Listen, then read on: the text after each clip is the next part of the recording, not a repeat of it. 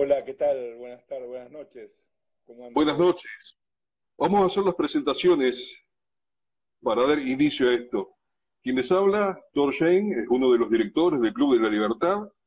Club de la Libertad, Fundación Club de la Libertad en la ciudad de Corrientes, en la República Argentina. Eh, think Tank Libertario, que está dando esta serie, este ciclo de charlas con excelentes personalidades de nuestro pensamiento. En este caso, hoy lo tenemos al doctor Ricardo Rojas, un gran amigo, una persona que ya estuvo en un par de oportunidades por esta parte del país, dando conferencias, dando charlas. Él es abogado, es profesor titular de la Universidad de Buenos Aires, de la UBA, y a la vez es juez de cámara en lo criminal. ¿En qué localidad, mi estimado doctor? En Capital Federal. En Capital Federal, perfecto. Hoy estamos, hoy estamos con el tema derechos y emergencia. Y todo esto a raíz, obviamente, de esta pandemia de coronavirus que nos tiene a todos enclaustrados, que nos tiene a todos eh, en una situación extrema dentro de lo que son las, las libertades, dentro de lo que son las facultades del gobierno, tomando decisiones extremas, quizás por necesidad, quizás por... ¿Cómo viene todo esto? disculpe que lo tiene directamente así de esta manera, pero antes que mi conversación, la más importante acá es la suya, doctor. ¿Cómo vemos nosotros este momento de derechos y emergencia en nuestra República Argentina, principalmente desde el punto de vista jurídico, que es lo que usted le atañe?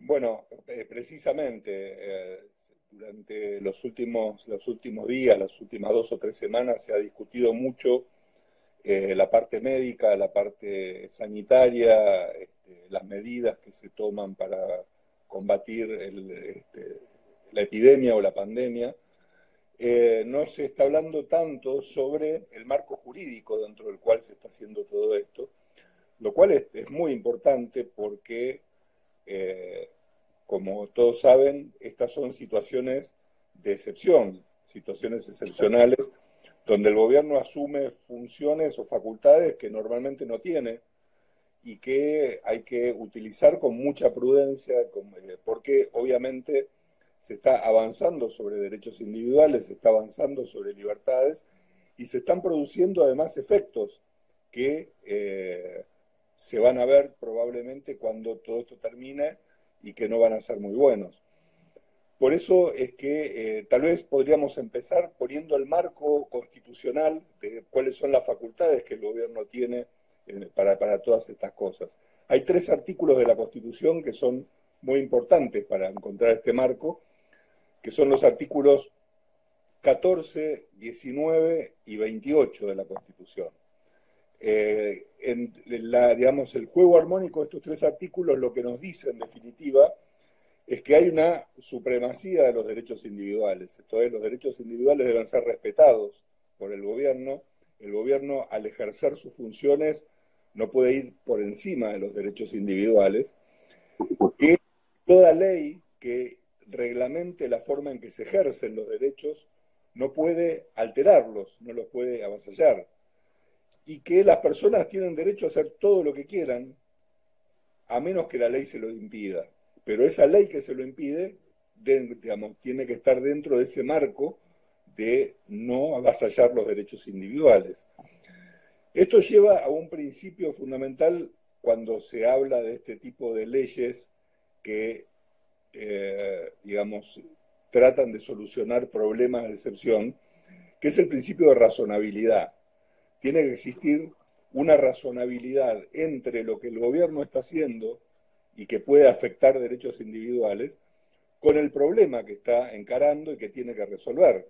Si lo que hace el gobierno no es razonable en términos de violación de derechos individuales, eh, esa ley o esa acción del gobierno es inconstitucional. Entonces acá tenemos todo un marco dentro del cual hay que instalar esta discusión, porque en realidad si uno solamente eh, analiza esto desde el combate a un virus o el combate a una epidemia, en realidad está dejando de lado muchas otras cosas que tienen que ver con derechos individuales que se están violando. no solo que la gente no pueda salir a la calle, sino que aquí hay personas que eh, no pueden trabajar, que no pueden producir, que por lo tanto no tienen con qué darle sustento a su familia. Hay, hay, muchas consecuencias que este tipo de medidas van a, van a producir. Y lo que se ve, como, como siempre en estos casos, es que obviamente el, gobierno que toma la decisión de estos asuntos médicos conoce lo mismo que nosotros, o sea, prácticamente nada. Lo que hace normalmente es recurrir a los expertos, a los especialistas. Si uno hoy, a través de los eh, de internet y de, las redes, empieza a examinar lo que los especialistas en el mundo están diciendo, se va a encontrar con que hay, como en casi todo, la mitad de la biblioteca que dice una cosa y la mitad de la biblioteca que dice otra.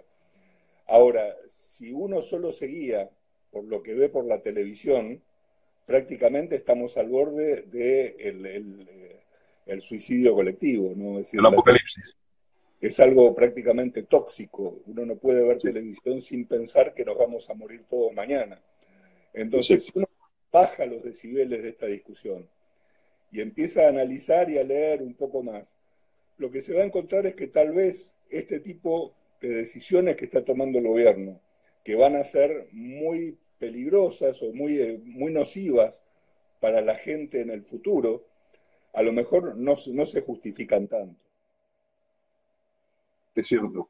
digamos, hay una diferencia entre lo que el gobierno podría o debería hacer y lo que puede hacer constitucionalmente. Eh, Creo que hay un Estado que le está pidiendo a la ciencia que le resuelva decisiones que tienen que ser políticas. Eso, eso mismo lo, mencionó usted eh, en estos días en una columna que se publicó en Infobae. Eh, ¿Cuáles son las facultades legales del Estado para avanzar sobre los derechos de, la gente, de los, de los ciudadanos, sobre nuestros derechos? Principalmente sobre los derechos civiles y obviamente sobre los derechos económicos, porque entre otras cosas, mientras los coartan la libertad de producir o trabajar, o simplemente, si quiere decirse, de eh, generar el sustento para cada uno de nosotros, a la vez nos encontramos con el simpático mensaje de la FIP que nos dice, este, no se olviden que nosotros no vamos a dejar de cobrar un solo mes. Es muy simpático eso. ¿Cómo, cómo, cómo deberíamos nosotros estar frente a esa situación? Bueno, esto remite a otra discusión jurídica que lleva muchísimo tiempo, digamos, más de un siglo entre nosotros y en el mundo, que es la de el ejercicio del llamado poder de policía del Estado. Eh, lo que, digamos, eh, el gobierno tiene facultades para actuar en lugares que están sometidos al dominio público, es decir, eh, es un problema de bienes públicos en general, o sea, si las calles fueran privadas, decidiría el dueño de la calle. Como las calles no son privadas, alguien tiene que tomar la decisión de si uno va por la izquierda o por la derecha, si va a haber semáforos o, todo este tipo de cuestiones. Lo hace el gobierno. Ahora, cuando el gobierno tiene el control de los ámbitos públicos, lo que se ha reconocido históricamente es que está facultado para actuar en casos de peligros, eh, ya sea para el orden público o sea, caso de violencia para detener o evitar la violencia, o también en casos de epidemias, en casos de salubridad, etcétera, se ha ido desarrollando a lo largo de la historia esta idea del poder de policía. Ahora, el poder de policía hay que enmarcarlo dentro de las mismas limitaciones que hablábamos hace un rato. Por supuesto. Eh, digo, si mañana el presidente dijera, vamos a cortar con lo sano, por lo sano con este tema de la pandemia, a todo el que tenga más de 38 grados de fiebre lo vamos a fusilar en el momento y vamos a incinerar su cadáver para evitar por las dudas que estuviera infectado y pudiera contagiar a alguien, uno diría que desde el punto de vista de evitar los contagios es una medida eficiente, pero no lo es desde el punto de vista de la protección y del respeto de los derechos individuales.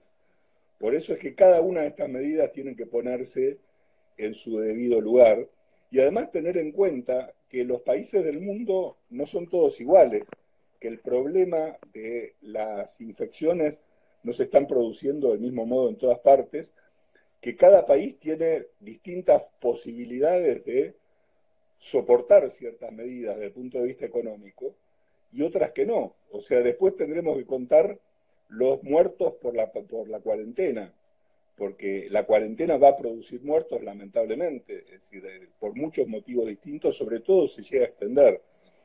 Eh, ciertamente. ¿Cómo?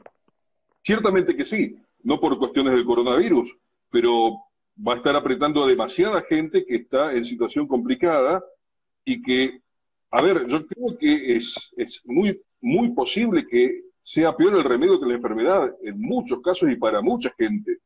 Obviamente que estamos teniendo que ver cada situación de manera individual, pero haciendo un más por menos, va a haber mucha gente que va a estar, este, va a haber sido muy mal afectada por todo esto, más allá de que se haya salvado del coronavirus.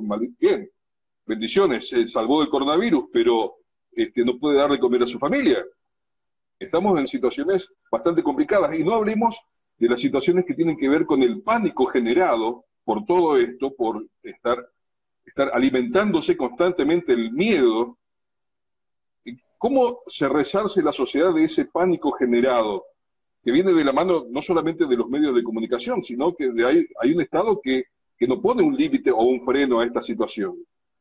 No, en realidad, en realidad lo fomenta, ¿no? Porque eh, lo fomenta todo lo que uno ve permanentemente por televisión en estos días está anunciado por el gobierno y después propalado por los medios. Eh, eh, hay un tema que es muy importante. Nosotros en realidad no sabemos bien cuáles van a ser las consecuencias desde el punto de vista médico o epidemiológico. Eh, tenemos algunas ideas por ejemplo, que eh, los contagios, por más que este es un virus que se contagia rápidamente, eh, las consecuencias del contagio, en principio, no son mucho más graves para la gran cantidad de gente que lo que sería una gripe común, un resfriado, que los porcentajes de muertos por coronavirus son ínfimos. Mire, yo le, le voy a decir una cosa, ahora en un mes empieza a hacer frío en Buenos Aires va a venir la época de la influenza, de la gripe común, y van a morir miles de personas, como todos los años en Argentina, como consecuencia directa o indirecta de la gripe. En realidad, si uno pusiera la lupa sobre la gripe común, como la está poniendo sobre el coronavirus, nosotros tendríamos que decir que necesitamos una cuarentena por lo menos hasta noviembre del año que viene, cuando empiece el calor otra vez, hasta noviembre de este año. Y agradezcamos que el cáncer no es contagioso o que los, eh, las cardiopatías no son contagiosas, porque eh, estaríamos nuevamente en, una situación de pánico. Hoy tenemos en nuestra ciudad particularmente, en, nuestra provincia, una incidencia de 527, 528 personas afectadas por el dengue. Es una situación bastante más complicada, ciertamente, y con una sintomatología, si se quiere, bastante cercana a la del coronavirus, pero que claro, no aparece en los medios de comunicación y no aparece tampoco en la desesperación o en la, eh, se podría decir hasta exageración por parte de, no de este Estado únicamente, de todos los gobiernos del mundo. Hay que convenir que acá hay una realimentación entre situaciones que se ven eh, principalmente gracias a Internet, entre otras cosas, una realimentación de situaciones que se ven a lo largo de todo el mundo. Nos vemos afectados por eh, el pánico y el miedo que se transmite desde China hasta Italia, de Italia a, España. Eh, eh, estamos em, muy afectados, creo pero que más psicológicamente que sanitariamente. Seguro, y ahí yo creo que hay que hacer, justamente son las diferencias que hay que hacer antes de tomar las medidas. Eh, obviamente si en Argentina hubiera ya 8.000 muertos como en Italia o 9.000 muertos y decenas de miles de infectados, seguramente se tomarían cierto tipo de medidas y todos estaríamos de acuerdo. Eh, en el mundo no se, ha no se ha respondido de la misma manera. Eh, uno ve que obviamente esto pegó muy fuerte en Italia y en algunos países de Europa por distintas circunstancias, ¿no? Viajeros que fueron a China, volvieron, eh, comerciantes, turistas, que eh, trajeron el virus y se propaló muy rápidamente. Ahora, si uno ve la situación en países como, por ejemplo, Corea o Taiwán o Singapur, son países donde ya ni siquiera hay cuarentenas ni nada por el estilo.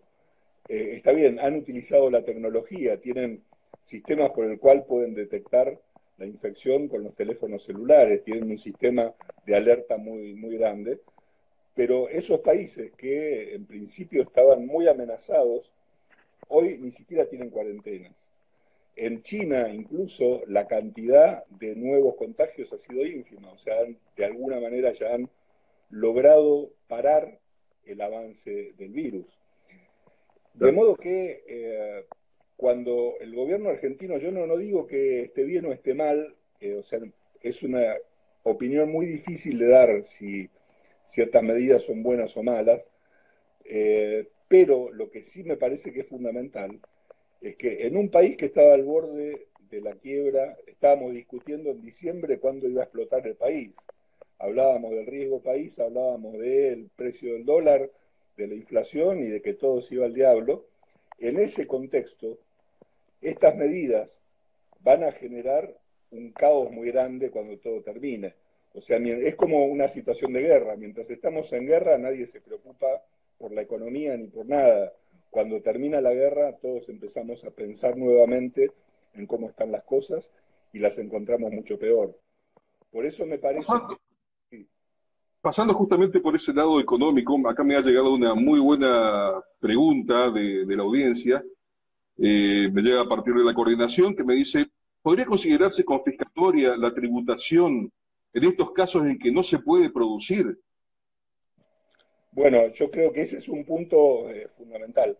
Y ahí, a ver, eh, desgraciadamente uno lo que puede ver que va a hacer este gobierno, ya lo puede, puede hacer una predicción desde ahora.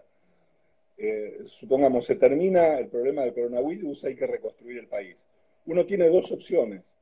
La opción A es tratar de hacer todo lo posible para fomentar la producción de riqueza y el levantamiento económico de la gente, ya sea bajando impuestos, achicando el gasto, permitiendo que la gente trabaje libremente, cosa que nunca se hizo en Argentina en las últimas décadas, o puede hacer lo que probablemente haga y que ya está haciendo, que es redistribuyendo pobreza. Esto es, te doy un crédito, te doy un suplemento a tu jubilación, te doy comida. Hoy se veían eh, por Twitter las imágenes de este, camiones repartiendo comida en el conurbano bonaerense y gente apiñada alrededor de comida y uno diría, se supone que esta gente debería estar en cuarentena y estaban todos uno arriba del otro buscando comida en los camiones.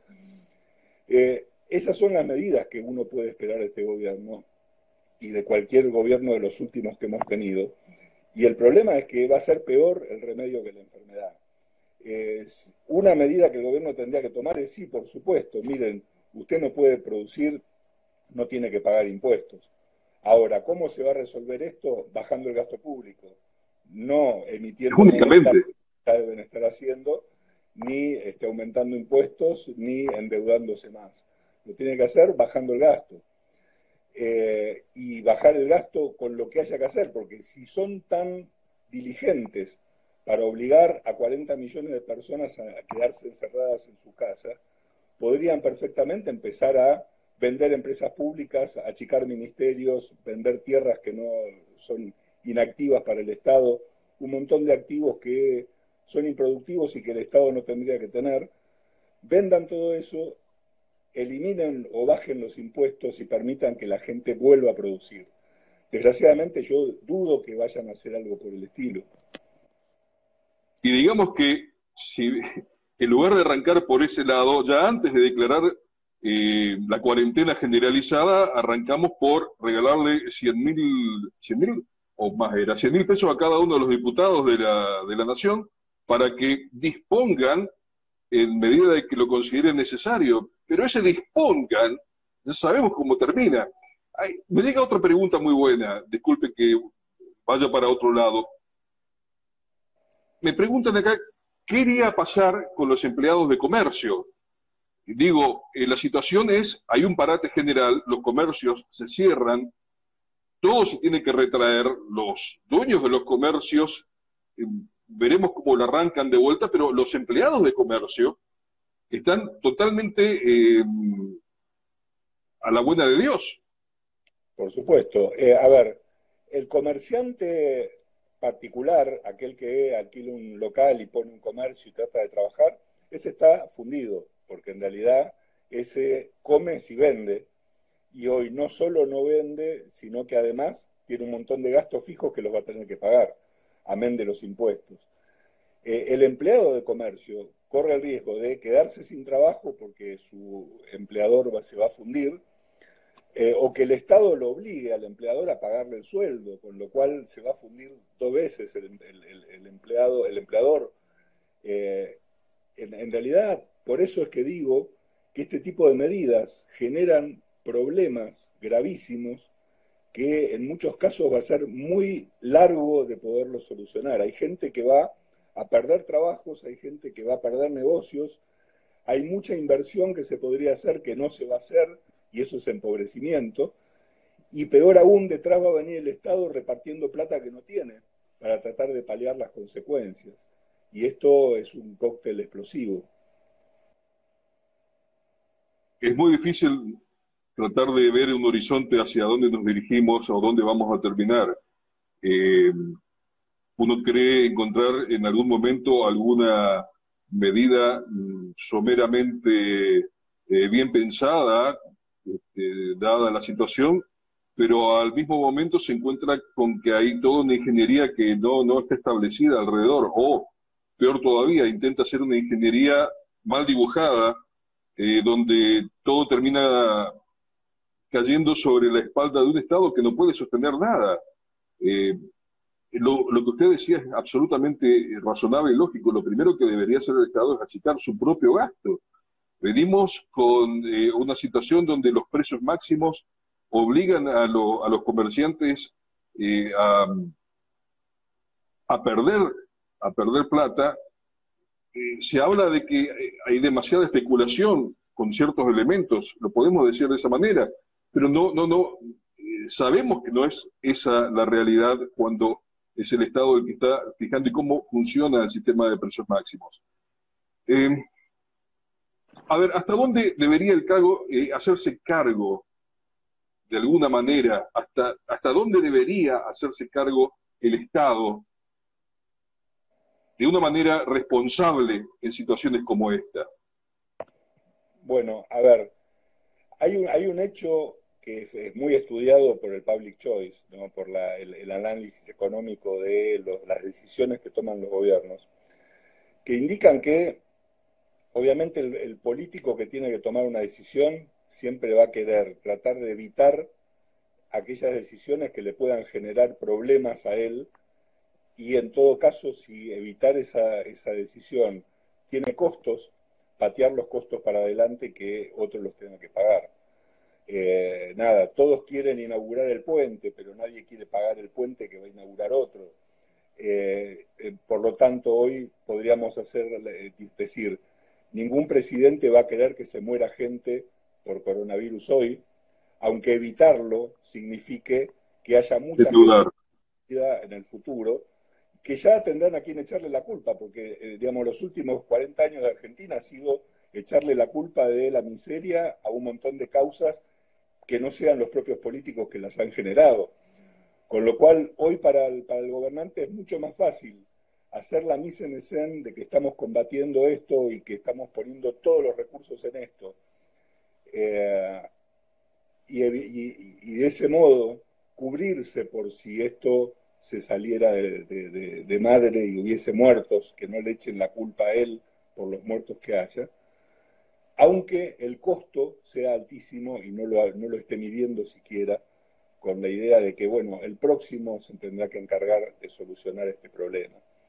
Eh, ese, es un, ese es un tema que ha sido muy estudiado en Public Choice y que se da mucho, eh, y que yo creo que es un poco, eh, es lógico dentro de la lógica del político que el presidente esté haciendo eso. Él lo único que no quiere es que haya muchos muertos en Argentina por esto.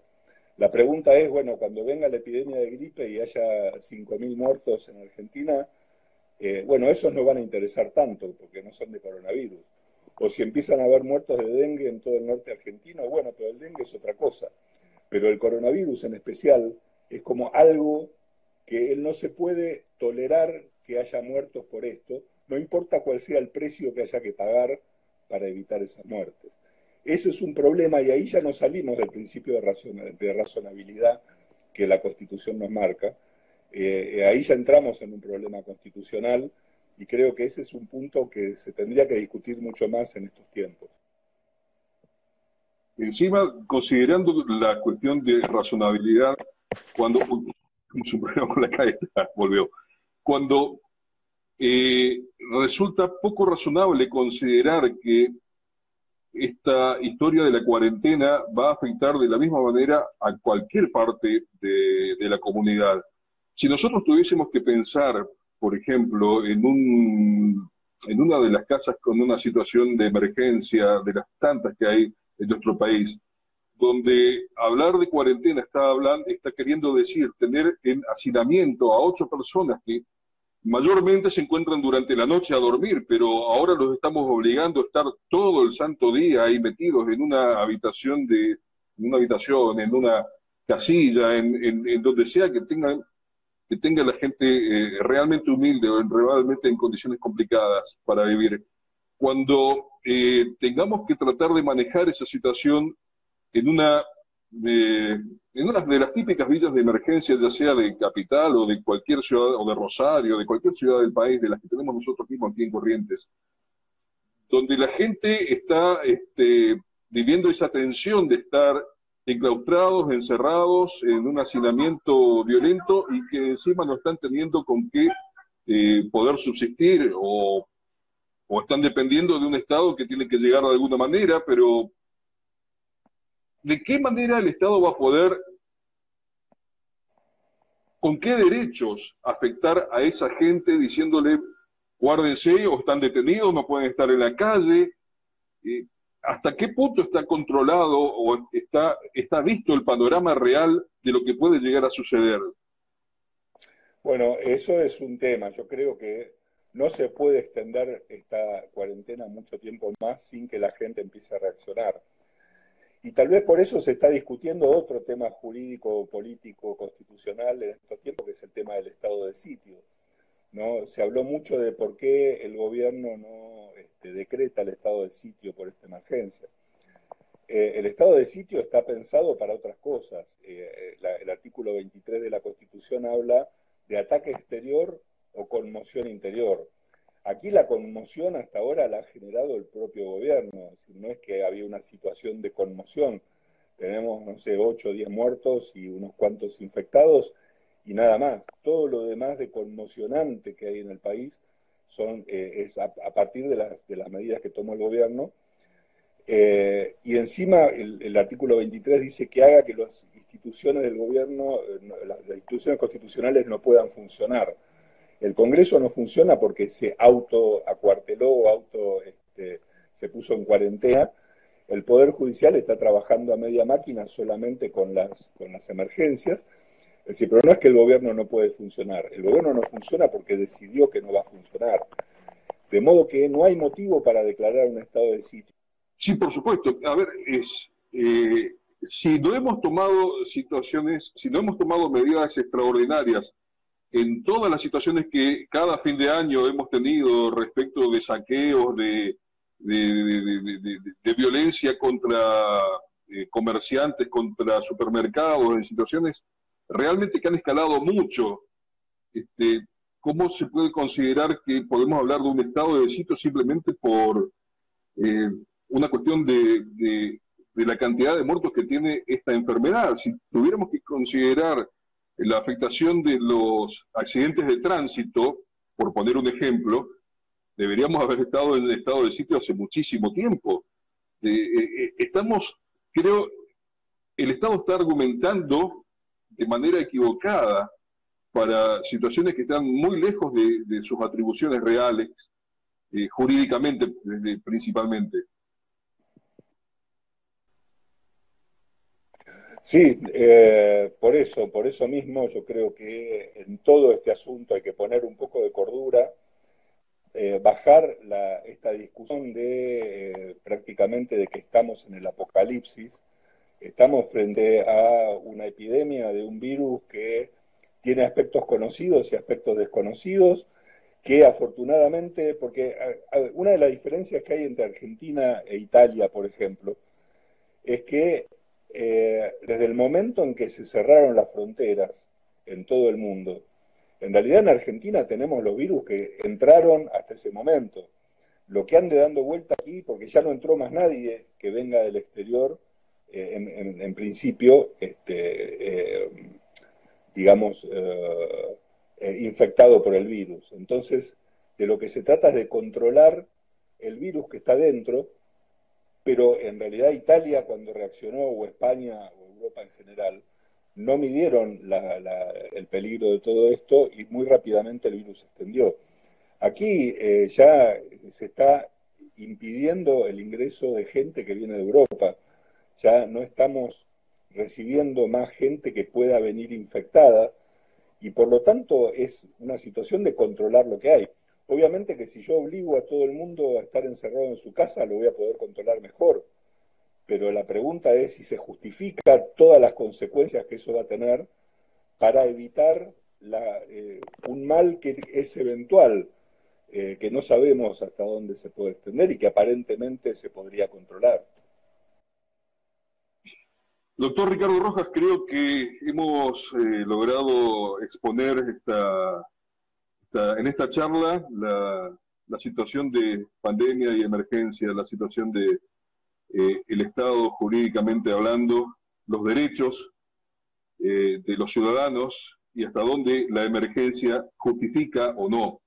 Eh, queda mucho por ver todavía, estamos recién en, un, en el principio de algo que evidentemente se está por extender bastante más. Creo que, no sé si no, si no estoy fuera de, fuera de notificación, si no se habló ya, ya mismo de una extensión de la cuarentena, pero es muy posible que eso vaya a suceder.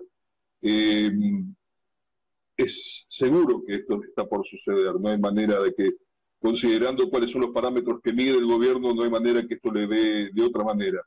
Eh, doctor, le agradezco muchísimo su presencia, como siempre para nosotros es un gran honor contar con, con su soporte, con su ayuda, con, con su sapiencia y con la la docencia que siempre emana usted cada vez que lo tenemos charlando con nosotros.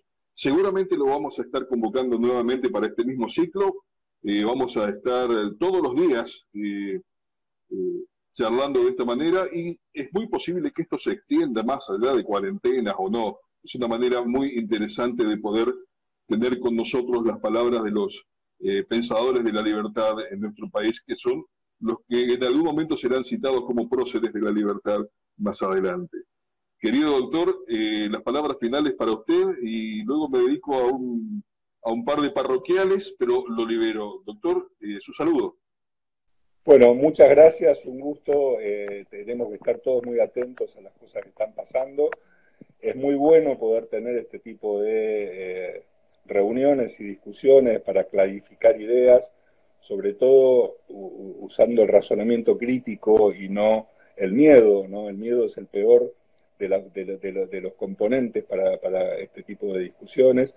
Así que es un gusto, como siempre, para mí estar en contacto con el Club de la Libertad y este, eh, hasta cada momento seguiremos en contacto. Así le mando un saludo. Muchísimas, muchísimas gracias, doctor. Mañana seguiremos conversando con el Club de la Libertad. Muchísimas gracias.